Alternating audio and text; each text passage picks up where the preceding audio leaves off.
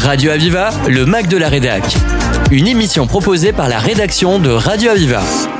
Dans le cadre de la semaine académique d'action de lutte contre le racisme et l'antisémitisme, Radio Aviva a réalisé une rencontre pédagogique avec des élèves d'une classe de seconde du lycée Joffre de Montpellier, accompagnés par leur professeur d'histoire et géographie, Nathalie Exbraya. Les échanges entre les élèves et les journalistes ont été réalisés avec trois groupes d'une dizaine d'élèves. Les échanges ont permis de sensibiliser les jeunes scolaires à la lutte contre les préjugés et contre le racisme et l'antisémitisme. Ce thème a été naturellement induit du fait de la localisation de la présence de ces élèves dans un square de Montpellier portant le nom du préfet Camille Ernst, un nom symbolique de la lutte contre le racisme et l'antisémitisme. Et ainsi, les actions de Camille Ernst, déporté et résistant juste parmi les nations, ont pu être appelées à ces lycéens. Puis l'action pédagogique s'est prolongée au lycée Joffre avec l'enregistrement des paroles des élèves en réponse aux questions posées et leurs connaissances par rapport au thème évoqué, en croisant ce qu'ils avaient entendu au cours de la rencontre avec Radio Aviva et leurs souvenirs de l'enseignement qu'ils reçoivent au cours de leur scolarité. Nous vous proposons d'écouter dans ce magazine Marilou, Anthony, Maïssa, Nathaniel, Salsabi, Alexis et Maël au micro de Liliane Drey. Sans oublier le professeur Nathalie Exbraya en fin d'émission. Nous sommes au lycée Joffre de Montpellier avec un groupe de lycéens de classe de seconde. On va commencer avec Marie-Lou. Est-ce que vous connaissez celui qui a donné son nom au square Camille Ernst? Qui était-il? Camille Ernst, c'était un résistant euh, qui est né en 1900 en Alsace dans une famille catholique et qui est euh, devenu après euh, un préfet. Et il ne voulait pas enlever le drapeau tricolore dans le nord de la France lorsqu'il était occupé par l'Allemagne pendant la Seconde Guerre mondiale. Et euh, c'est un héros qui va manifester euh, devant les monuments aux morts. Il va être condamné suite à ça à huit jours de prison. Puis ensuite, il va aller dans le sud, où il peut plus rester dans le nord bah, parce que c'est devenu trop dangereux pour lui. Et il va travailler là-bas et protéger euh, les juifs autant qu'il peut, avec des, fausses cartes d'identité. Il va camoufler des stocks d'armes et tout ça. Il va aider des jeunes à fuir vers l'Espagne, mais à cette époque, l'Espagne étant un pays neutre, mais il était plutôt empathique envers les jeunes qui fuyaient. Et euh, il va aider à la libération de centaines d'enfants dans les camps, il va les aider. Et vers la fin, il va être déporté à Drancy, puis à Dachau, mais il va arriver tard vers la fin de la guerre, du coup il ne restera pas longtemps dans les camps, il va finir par être libéré, mais il mourra en 1983. Beau parcours que celui de ce préfet résistant. Est-ce que vous savez, vous qui êtes auprès de moi, est-ce que vous savez pourquoi Camille Ernst aurait reçu une médaille Et je me dirige vers Anthony? Bah alors, euh, comme l'a dit Marilou, euh, Camille Ernst, c'était euh, vraiment un héros. Il a beaucoup aidé les Juifs donc pendant la guerre. C'était un, grand résistant, bah, notamment, voilà, comme elle l'a dit, en leur créant des fausses cartes d'identité, même en les cachant, en les prévenant aussi des rafles qui pouvaient y avoir par la suite. Donc, c'est vraiment un, héros, comme beaucoup d'autres d'ailleurs, qui sont restés dans l'ombre, mais lui, on, on peut savoir qui c'est et c'est bien. Finalement, pour pouvoir sauver d'autres vies, il a pris des risques même pour sa propre famille. Oui, oui, totalement. Puis même, euh, comme, euh, comme on l'a dit, il a été euh, déporté, il a été même emprisonné aussi au Beaumet, je crois, côté de Marseille. Donc c'est vraiment, oui, il a pris énormément de risques pour sauver beaucoup de gens. Mais après, on a su être reconnaissant envers lui et c'est ce qui, c'est ce qui est bien. On a parlé de médaille. Est-ce que l'un d'entre vous sait quelle était cette médaille? Et je crois que c'était Anthony qui voulait nous répondre. Alors, euh, bah, il en a eu beaucoup des médailles, mais après les, les, principales qu'il a eues, donc il a été chevalier de la Légion d'honneur, mais il a aussi euh, reçu euh, la médaille du juste parmi les nations, et, mais après il a eu aussi beaucoup d'autres, beaucoup d'autres titres. Anthony nous parle de juste. Est-ce que l'un d'entre vous sait ce que c'est d'avoir été appelé juste? De ce que je peux savoir, je sais qu'elle a été, elle a été remise à beaucoup de résistants pendant, enfin après la guerre. Donc euh, pour moi, un juste, c'est bah, quelqu'un qui est juste et qui a su euh, faire la part des choses en, bah, protégeant euh, ce, qui pensait qu'il fallait être protégé, notamment les juges pendant cette période-là. Donc pour moi, c'est ça, un juste, c'est quelqu'un qui mérite d'avoir cette médaille parce qu'il a, a protégé beaucoup de gens. Est-ce que vous sauriez qui remet cette médaille du juste parmi les nations? Est-ce que vous le savez? Peut-être euh, c'est une décision d'État, peut-être, euh, du gouvernement. C'est l'Institut Yad Vashem à Jérusalem qui remet euh, cette médaille. Avec Alexis, on pourrait passer au rôle d'une propagande. Selon moi, ben, la propagande permet de, ben, de, diffuser les idées ainsi que d'influencer la vie des gens qui sont exposés à cette propagande. Et donc euh, on peut euh, la retrouver sous différentes formes, notamment euh, des affiches ou encore des livres par exemple. On peut voir majoritairement qu'elle est utilisée dans le domaine social ainsi que politique. est-ce qu'on peut penser qu'au jour d'aujourd'hui, il y a encore des propagandes? Est-ce que l'un d'entre vous pourrait répondre à ça? Ah, Aujourd'hui, il y a encore euh, de la propagande dans, dans tous les milieux, surtout le milieu politique. Il y a dans le monde de, une majorité d'États qui sont pas démocratiques et dans lesquels les dirigeants, pour gouverner, s'appuient sur la propagande afin de faire croire que leurs euh, idéaux sont la vérité, comme si euh, c'était la, seule chose qui marchait. On peut le voir notamment en Corée du Nord ou en Chine. C'est vrai que vous avez fait la semaine de la presse sur l'info sur tous les fronts et en particulier, je crois que vous aviez pris comme thème l'information dans un pays en dictature. C'est bien ça? Eh bien là, il devait y avoir de la propagande. Euh, oui, parce que euh, en Iran, comme on le sait, c'est un pays qui est très fermé où tout est beaucoup contrôlé, notamment euh, les journalistes, parce qu'ils n'ont pas le droit de dire tout ce qu'ils veulent ou récolter les informations, prendre des photos. Et euh, c'est pour nous compliqué euh, d'être informés de la situation et eux pour de relayer. Alors ça, c'est pour aujourd'hui, mais pendant le temps justement de cette guerre mondiale, il est vrai que quelquefois la propagande a, fait que des préjugés qui étaient loin d'être vrais aient pu passer pour des outils de vérité pour que les citoyens soient convaincus. Est-ce que l'un d'entre vous ce que c'est ce que c'est qu'un préjugé? Alors peut-être, euh, voilà, c'est Nathanel. Ben, un préjugé déjà, ben, définissons ce que c'est. Un, préjugé déjà, dans, dans préjugé, il y a pré, donc c'est-à-dire qu'on juge avant même de connaître. Donc c'est-à-dire que ben en fait on ne connaît pas, qu'on juge déjà la personne, euh, une religion euh, ou, toute autre chose. Et, euh, et qu'en fait ben, du coup on pourrait se demander mais comment faire pour se défaire justement d'un préjugé? Ben, il faut remonter à la source, il faut il faut s'informer et euh, ben, il faut vraiment reconnaître la vérité parmi, euh, parmi toutes les informations qu'on peut ingurgiter et finalement c'est comme ça qu'on se défait d'un préjugé. Donc l'information, la vérification des données, ça, ça permet de déconstruire un préjugé Bah oui, totalement. Bah, c'est comme ça qu'on oui, on défait un préjugé et qu'on devient plus libre d'esprit au final. Est-ce que vous savez que parmi les préjugés, il y en a certains qui ont la vie dure, hein, c'est les préjugés antisémites. Vous avez déjà entendu parler de ça? Bah oui, totalement, parce que bah, c'est ce qui s'est passé euh, surtout pendant la deuxième, la, Seconde Guerre mondiale. C'est, euh, on a pu voir que bah, il y, a, des gens euh, qui ont commencé par par exposer des informations qui étaient totalement erronées par rapport aux juifs, etc. Puis euh, avec un pays qui était euh, dans une très faible position, etc., bah, les gens commençaient à y croire. Et puis cette idéologie, elle s'est diffusée après bah, partout en Europe, etc. Donc euh, oui, on voit que les préjugés, ça en plus, ça a une forte, une, force en fait de, convaincre les gens, de complètement brouiller leur esprit et puis même de les manipuler aussi par la suite. C'est ça qui a engendré les horreurs qu'on a pu connaître auparavant. C'est vrai que sur le moment, on ne se rend même pas compte qu'on est manipulé. La suite de votre émission après une courte pause musicale. Aviva J'ai bien compris le poids des mots, à chacun son fardeau. Je ne regarderai plus derrière moi s'il le faut, je roulerai sans rétro.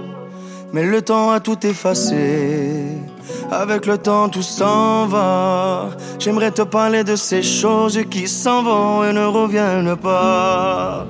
Décidément, c'est pas si facile. J'ai dû mettre de côté mon ego. Tout ça résonnait comme un écho sur le quai du métro. Décidément, c'est pas si facile. J'ai dû mettre de côté mon ego. Tout ça résonnait comme un écho sur le quai du métro. Je vois les gens, m'ont-ils remarqué? Là sur le banc, nulle part où aller dans la spirale qui m'emporte, voudrais m'envoler. Et puis la vie vient et balaye les souvenirs de notre enfance. Quand j'étais gosse, moi je pensais que rien n'avait d'importance.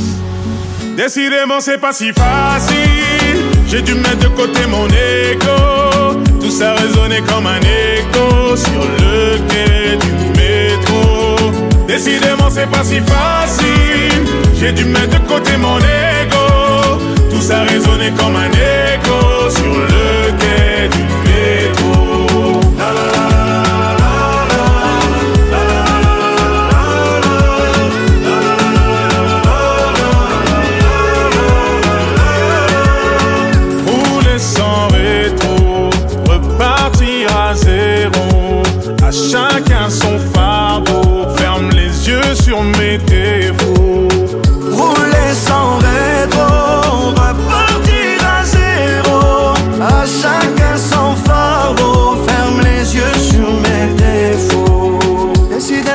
pas si facile. J'ai dû mettre de côté mon ego. Tout ça résonnait comme un écho sur le quai du métro. Décidément, c'est pas si facile. J'ai dû mettre de côté mon ego. Tout ça résonnait comme un écho sur le quai du métro. Décidément, c'est pas si facile. J'ai dû mettre de côté mon ego. Tout ça résonnait comme un écho sur le C'est pas si facile. J'ai dû mettre de côté mon ego. Tout ça résonnait comme un écho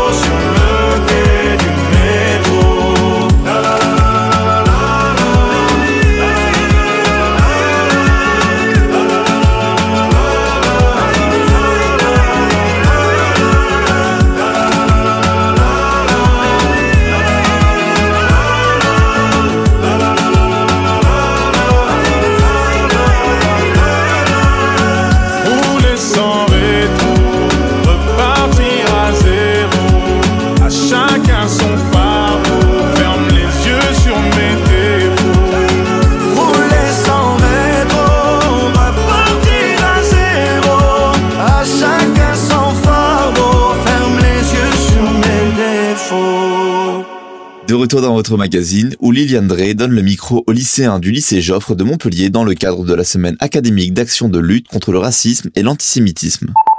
On va revenir vers euh, Salsabil, qui pourrait nous parler de, puisqu'on a parlé plusieurs fois de la guerre, hein, de la Seconde Guerre mondiale. Vous êtes des lycéens en classe de seconde, donc c'est pas dans le programme de la classe de seconde, mais ça l'a été quand même en troisième lorsque vous étiez en collège. Donc Salsabil pourrait peut-être nous redonner ce qui s'est passé dans l'histoire pour ces personnes qui justement ont sauvé les Juifs.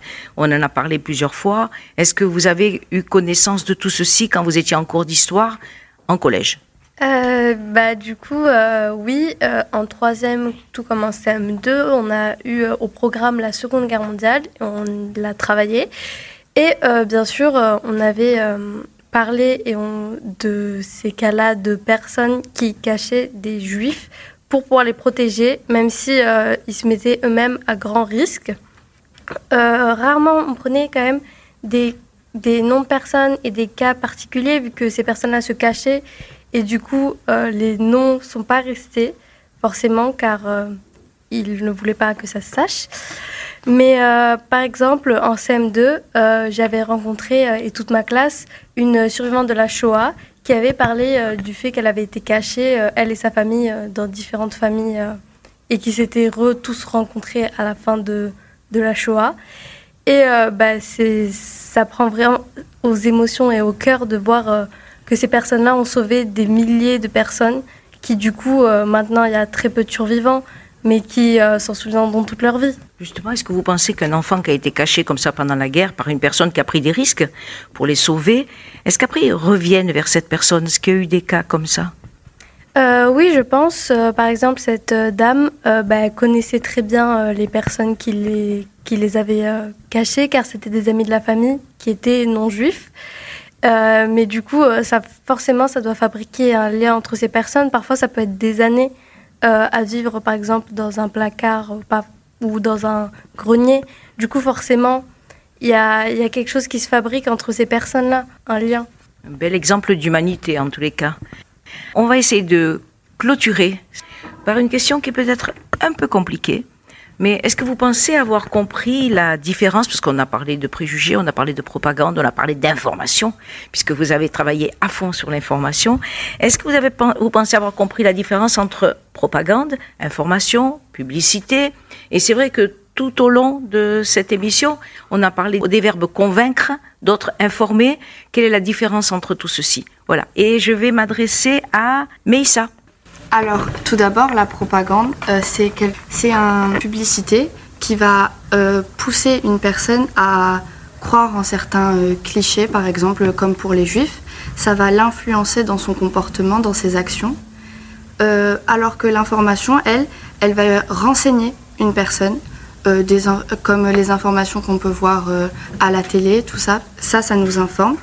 Et la publicité, quant à elle, c'est quelque chose qui plus commercial, où ça nous pousse à, par exemple, acheter un produit euh, euh, dans un magasin ou quelque chose comme ça. Après, Convaincre, c'est euh, amener quelqu'un à penser quelque chose. On peut lui donner des arguments, tout ça, pour euh, le convaincre, le pousser à, à ce qu'il croit en ce qu'on dit. Alors, Et peut-être c'est pas la vérité. Oui, ça peut être totalement faux, comme les propagandes pour les juifs, où il y avait beaucoup de clichés. Et informer, ça va juste être plus donner une information, mais après la personne qui la reçoit pourra en faire ce qu'elle voudra pour donner une belle fin à cette émission, on pourrait avoir quelques mots de chacun d'entre vous. Alors j'essaye? Allez. Euh, bah, du coup, je pense personnellement que ces sujets-là sont très importants, car comme l'a expliqué Mélissa juste avant, euh, ça nous permet d'être informés sur des faits réels qui se sont passés et de euh, remettre sous les projecteurs des personnes qui ont sauvé des vies, et, comme par exemple les personnes qui cachaient les juifs à cette époque-là. Alors peut-être qu'après Salsabil, on va dire euh, à Marilou de nous dire quelques mots. Euh, bah, du coup, bah, moi c'est comme Salsabil. Je pense que il faut honorer la mémoire de ceux qui ont protégé, qui ont mis euh, leur vie en péril et en risque bah, pour sauver d'autres gens. Ça se trouve ils ne les connaissaient pas. Ça se trouve c'était des amis, de la famille, on ne sait pas. Donc un peu comme le préfet Camille Ernst dont on a parlé au début. C'est ça, tout à fait. Et franchement, c'est un grand héros et il faut pas oublier son nom. Et euh, également, bah, moi, je connaissais des gens qui ont bah, protégé des familles, des amis. Et, malheureusement, ils se sont jamais retrouvés, mais euh, ça arrive que des fois, ça se retrouve. On peut recréer des liens et c'est très important. Il me semble que, hors antenne, Anthony, vous nous avez parlé d'un cas familial de, de personnes cachées pendant la guerre. Oui, ben moi, il y a par exemple euh, donc mon grand-père qui lui était dans le Lot. C'était un, un vrai paysan à la base.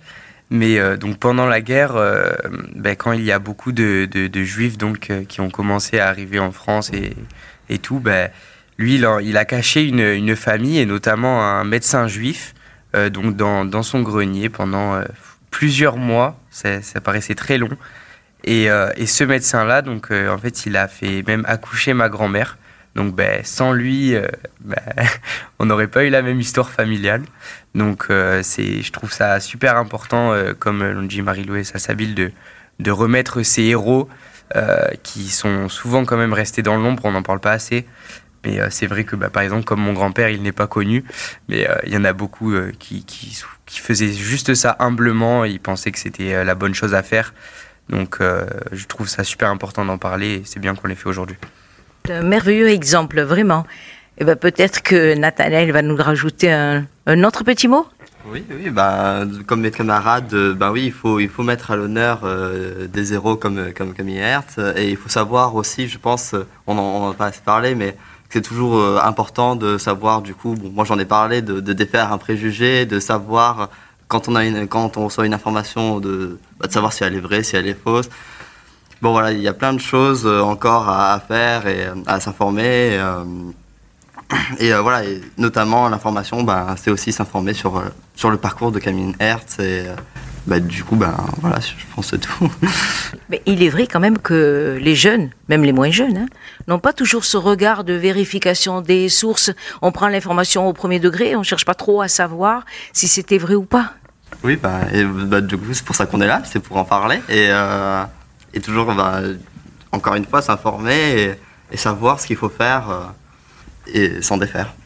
Bon, bah, alors on avance bien. Alors on va continuer. Marie-Lou nous a dit un petit mot. Maël peut-être? Oui. Euh, moi je trouve ça important de se remémorer les actes de héros comme Camille Ernst. sont des sources d'inspiration. Quand on a pu voir que même si, même des gens qui n'étaient pas forcément grand chose. Camille lui était préfet, mais il y a aussi des gens qui étaient, qui n'étaient rien, qui ont pourtant euh, aidé, euh, comme ils le pouvaient, euh, les juifs ou les résistants ou toutes les personnes qui ont été discriminées durant ces époques. Et c'est pour ça, ça permet de, de s'en inspirer et de montrer que c'est possible d'aider, quoi qu'il arrive, peu importe qui on est, d'aider les gens qui sont discriminés. Et par rapport à ce que tu viens de dire, Salsabil nous a parlé de personnes tout à fait simples. Anthony nous a parlé d'un paysan, c'est bien ça? Un vrai même, un vrai paysan. Toi, tu nous parles d'un préfet. Alexis? Ben, euh, Donc, euh, comme tous les autres, je pense qu'il est important d'honorer et de se rappeler euh, des, gens qui ont tout risqué pour sauver de nombreuses personnes lors de la Seconde Guerre mondiale. Alors qu'en soi, ils n'étaient pas obligés de le faire, mais ces personnes-là eux ont préféré euh, lutter contre contre l'oppression nazie. Et donc c'est grâce à eux que la Seconde Guerre mondiale a pu se terminer euh, ainsi. Donc, euh, dans le bon côté. Donc c'est important de les honorer et de ne pas les, les oublier. Merci beaucoup Alexis. Allez Maïssa, quelques mots. Alors euh, moi je pense déjà que c'est important de se rappeler de toutes ces personnes qui ont sauvé des milliers de, de juifs. Il faut également se rappeler des juifs qui ont, qui ont beaucoup souffert. Et ça montre aussi l'importance du fait de s'informer et de, aussi de l'histoire, parce que ça nous permet de ne pas refaire les mêmes erreurs que, qu'avant. Ah, tu as dit vraiment le, vraiment le mot de la fin, c'est pour ne pas reproduire les erreurs du passé. Bravo. Hein. Merci. Je, je, pense donc qu'il faut s'informer et pas suivre forcément les, les stéréotypes qu'on peut avoir de certaines personnes. On a parlé de préjugés, on aurait pu parler de stéréotypes aussi. Mais merci beaucoup, merci à vous tous. Et on ne peut pas finir une émission comme celle-là avec des lycéens du lycée Jove, classe de seconde, sans avoir un mot de votre enseignant. Qu'est-ce que vous en pensez? Allez, on y va. Dites-nous votre ressenti par rapport à ces élèves. Alors d'abord, ce sont des élèves qui sont exceptionnels. Euh, leur réponse, je crois que tout a été dit. L'importance de l'histoire, l'importance de la mémoire pour euh, déconstruire les préjugés et les stéréotypes et éviter, euh, surtout dans ces temps difficiles, que ne se reproduisent les, les, les mêmes erreurs du passé. Alors que la guerre est aux frontières de l'Europe. Tout à fait. Et d'ailleurs, dans le cadre de la semaine de la presse, on a un groupe qui a travaillé sur la désinformation et dans le cadre de la, de la guerre en Ukraine. Donc on était vraiment euh, dans le, dans le sujet. Merci encore. Merci beaucoup. Merci à vous tous. C'était un magazine réalisé par Radio Aviva au lycée Joffre de Montpellier dans le cadre de la semaine académique d'action de lutte contre le racisme et l'antisémitisme. Aviva c'était le Mac de la Rédac sur Aviva. Retrouvez cette émission en podcast sur radio-aviva.com.